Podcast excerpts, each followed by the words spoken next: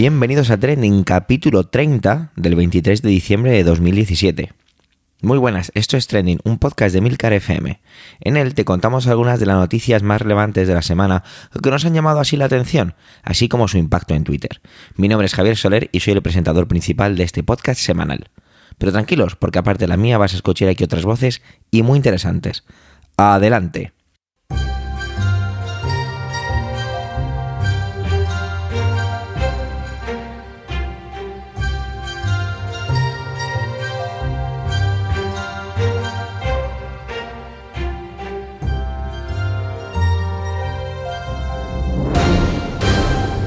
¡Feliz Navidad!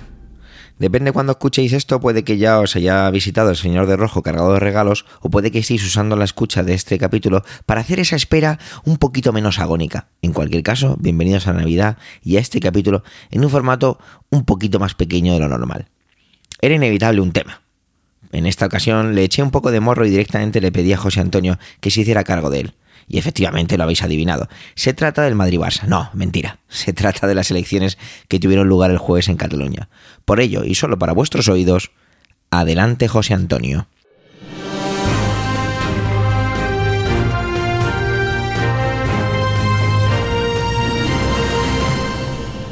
Hola Javier, hola a los compañeros y como siempre y por supuesto hola a todos los que nos escucháis.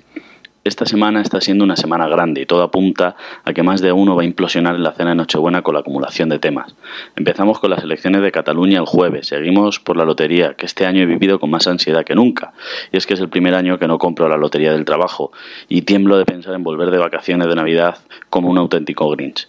Y es que a veces la coherencia es vivir en vilo seguía el Madrid-Barça, en el que el Madrid se jugaba auténticamente seguir vivo en la liga. Empezamos discutiendo si el Barça le debía hacer el pasillo al Madrid y casi que el Madrid le tendría que haber hecho el pasillo al Barça después de terminar 3-0.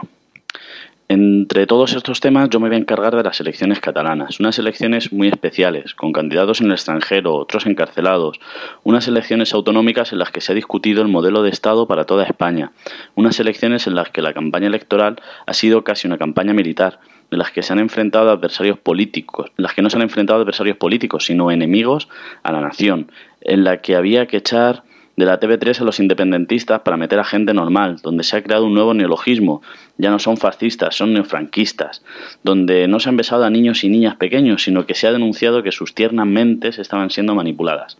En fin, una campaña de alto desgaste en la que todo ha terminado exactamente igual. Y es que para este viaje no hacía falta alforjas. Al fin y al cabo, los datos nos, dejan ver que todo sigue igual. La fuerza más votada ha sido Ciudadanos, pero los posibles pactos hacen imposible que pueda gobernar. El llamado bloque independentista mantiene la mayoría absoluta en escaños, pero no alcanza la mayoría de votos, lo que, le hace, lo que hace difícil mantener en serio un programa de desconexión unilateral del resto de España. Es decir, nos espera una legislatura parecida a la que hemos vivido, llena de actos simbólicos, pero incapaz de realizar acciones políticas reales. Vamos poco a poco a analizar los datos que nos han dejado. La participación ha sido de 4.360.834 personas, es decir, un 81,94%, un dato algo más elevado que las elecciones de 2015, con 4.115.807 personas, un 77,44% de, de la población que estaba llamada a participar. Es decir, estamos viendo que son elecciones con un alto nivel de participación, esto se debe también a ese ambiente que vivimos. Una de las discusiones sobre estos datos, que ha habido varias, han sido el bloque, es que si el bloque independentista había bajado o no el número de votos. Y en realidad, si nos atenemos a los datos, aumenta, aunque muy poco. En 2015 obtuvieron 1.957.348 votos y en 2017 2.063.361. Pero, ¿cómo es posible que en los medios se pueda abrir una discusión sobre el número de votos? Pues bien, lo que ha ocurrido es que en determinados medios lo que se han comparado han sido los datos de Junts per Sí con los datos de Junts per Cataluña. Pero es que no son lo mismo. Junts per Sí se presentaban en el mismo bloque Convergencia, lo que era la antigua Convergencia y RC, con Convergencia y, y, RC, Esquerra Republicana. En Junts per Cataluña es la nueva marca de los convergentes. Otra de las curiosas discusiones es el diferente valor del voto en el mundo rural y en las ciudades. Lo que ha ocurrido es que al PP en estas elecciones le ha costado a veces hasta el doble de votos conseguir el escaño. Es curioso, porque esta no es una característica de Cataluña, sino es una característica de la ley DONT, con la que se rige el sistema electoral en nuestro país. De hecho, el PP es el gran beneficiario de esta característica de las elecciones nacionales. ¿Por qué se genera esta desviación? ¿Por qué la ley DONT genera esta desviación?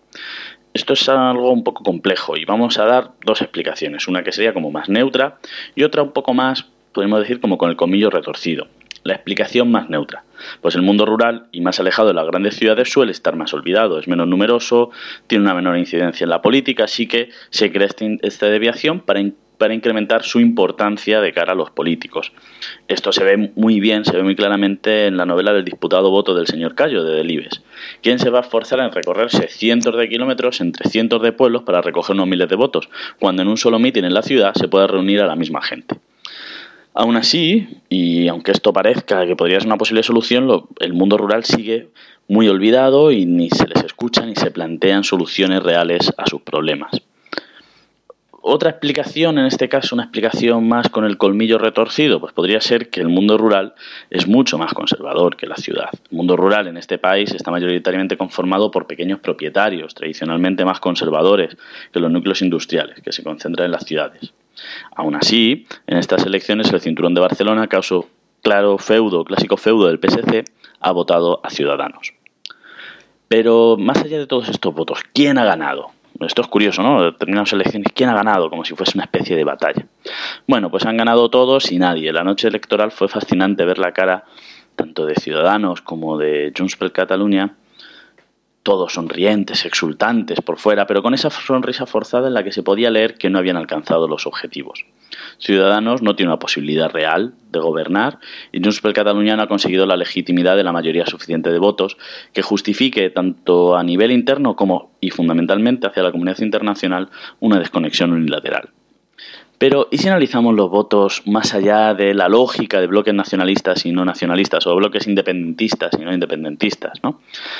En realidad, quien ha perdido las elecciones han sido los partidos de izquierdas. El gran batacazo, más allá del PP, que era esperado y que en realidad, pues bueno, había provocado casi su propia muerte, dando y cediendo un poco sus esperanzas en Ciudadanos.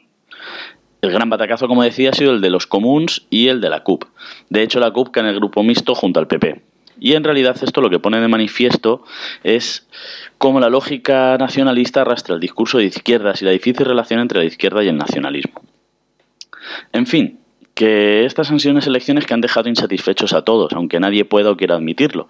Y esto es muy peligroso porque exige una vuelta a los cuarteles de invierno, es decir, hoy es incluso más difícil una, una solución política. En una situación tan polarizada nadie puede ceder en sus posiciones. Hay que mostrarse fuerte ante las bases y una mínima cesión puede ser interpretada como una legitimación de la otra parte. En fin, y como decíamos, para este camino no hacía falta alforjas. Y si algo podemos sacar de estas elecciones es que cuando estéis agobiados en la cena de, de, Nochebuena o en la comida de Navidad, pensad en ese grupo mixto con la CUP y el PP. Muchas gracias a todos. Y felices fiestas.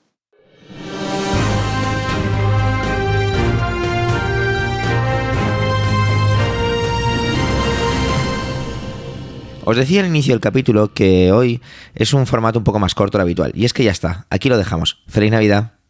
No, no, es broma, es broma. Pero sí que es cierto que solo vamos a tener dos intervenciones, la que acabáis de escuchar de José Antonio y la mía. Manuel lo ha intentado, pero le ha resultado imposible. Os recuerdo que los tres somos profes, José Antonio, Manuel y yo, y estas fechas son muy, muy, muy complicadas. El final de trimestre siempre es muy duro y ya os digo que lo he intentado. De hecho, esta semana, para que os hagáis una idea, se ha llevado por delante una de mis muelas del juicio. Pero no hablemos de mí, hablemos de lo que tenía pensado traeros. Esta semana era eso, una locura, ¿no? Estuve buscando temas y no sé si por el espíritu de la Navidad o por qué razón, pero quería que fuera una noticia amable, algo, algo que, nos, que nos dibujara alguna sonrisa para que se quedara durante estos días. Pero no era fácil de encontrar. De hecho, una única otra noticia que sí que me parecía importante contar estaba relacionado con uno de los capítulos que tuvimos aquí en Trending. Y simplemente os lo voy a nombrar, porque de amable no tiene nada. Resulta que Estados Unidos culpa a Corea del Norte del ataque de ransomware del WannaCry que tuvo lugar en mayo de este año. Y os emplazo al capítulo número 8 de este podcast, donde Mar Milian de Cuatro Ventanas y, un paseo por Shanghai, es podcast de aquí de Milcar FM, sabéis que Cuatro Ventanas es un podcast centrado en Microsoft, y un paseo por Shanghai es que Mar Milian vive allí en, China y nos cuenta pues cómo es su vida allí. Pues eso, en ese podcast, en el número 8, Mark nos ha explicado de una manera muy sencilla en qué consistía todo esto del WannaCry. Pero eh, dije, no, no puede ser. No voy a traer esto porque no me apetece. Así que lo que traigo es una auténtica tontería, pero es que el cuerpo me lo pide así. ¿Será que estoy demasiado cansado? ¿Será que estoy muy empachado de todo lo demás? Y fue lo que único que me hizo así sonreír, en cuanto a lo que se refiere a noticias, eso sí. Resulta que ayer viernes la empresa, uy, la empresa SpaceX lanzó uno de sus cohetes al espacio. Se trataba del Falcon 9 para sus cositas, ¿no? Que si satélites y demás. No, en serio, cuando me he puesto a leer un poco más la noticia me ha parecido increíble. El Falcon 9 es capaz de albergar 10 satélites. Creo recordar que el Ariane 5 solo tiene capacidad para llevar tres. Igual estoy cometiendo una incorrección, pero hablo de memoria sobre una charla que dio un papá en el colegio. La estela que dejó el Falcon 9, o en el despegue, no sé si se dice lanzamiento despegue, fue una cosa muy extraña. Voy a intentar describirla, ¿vale? Es una especie como de elipse, eh, algo excéntrica, y terminada en pico en su extremo izquierdo, ¿vale? Con un círculo que se queda más o menos en la zona, en la zona de dentro, pero más hacia la izquierda, y en el lado derecho, más ancho, una cola irregular que se va haciendo cada vez más pequeña, ¿no? Si me permitís un símil, es como un tampón. Era visible desde gran parte del norte de México y California. Bueno, la red se volvió totalmente loca con especulaciones sobre qué, qué, era eso, ¿no? Y evidentemente, pues hablaba de ovnis y extraterrestres, incluso profecías. Pero bueno, era algo como muy divertido. Yo enseguida pensaba, y fue una de las cosas que me hizo dibujar la sonrisa en mi rostro, sobre imaginaros que vienen otras civilizaciones a visitarnos, ¿no? La verdad es que debería darnos un poquito de vergüenza porque tenemos el mundo pues como el cuarto de un adolescente. Lo tenemos todo desordenado, sucio, totalmente desigual. Y su huésped se cree el sabedor de la verdad absoluta. La verdad es que me ha quedado una comparación muy bonita, y es que quizá la humanidad sea o esté en una fase de pura adolescencia. ¿Quién sabe? Yo prefiero pensar que se trataba de Papá Noel Estaré haciendo sus pruebas con los renos para que no le deje tirado. Conseguir asistencia en carretera en Navidad todos sabemos que es muy complicado. Además, ¿cómo vas a culminar todo el trabajo que has preparado durante el año a la suerte? ¿Tendrás que hacer un simulacro? No puede ser. Papá Noel me ha demostrado en 32 años que nunca falla. Por lo tanto, seguro que era eso. Supongo que estará probando nuevos sistemas de propulsión y sobrealimentación de renos. Habrá que preguntar a nuestro compañero de Placa and Drive, Paco Culebras. Quizá reutilice el gas que estos generan, yo qué sé. Pero estoy seguro que será a lo mejor por el espíritu de la Navidad, pero estoy convencido de que era Papá Noel preparándolo todo. El señor de rojo, ese que intenta hacer felices a todos los niños y a los que seguimos creyendo que así lo somos. Hemos llegado al final de este trigésimo capítulo de Trending.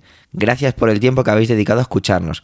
Tenéis los medios de contacto y toda la información y enlaces de este episodio en emilcar.fm barra trending. Allí en Emilcar FM también vais a encontrar los demás podcasts de la red.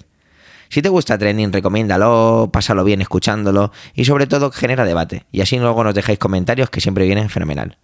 Pasarlo fenomenal en estas fiestas. Un saludo, feliz Navidad y hasta la semana que viene.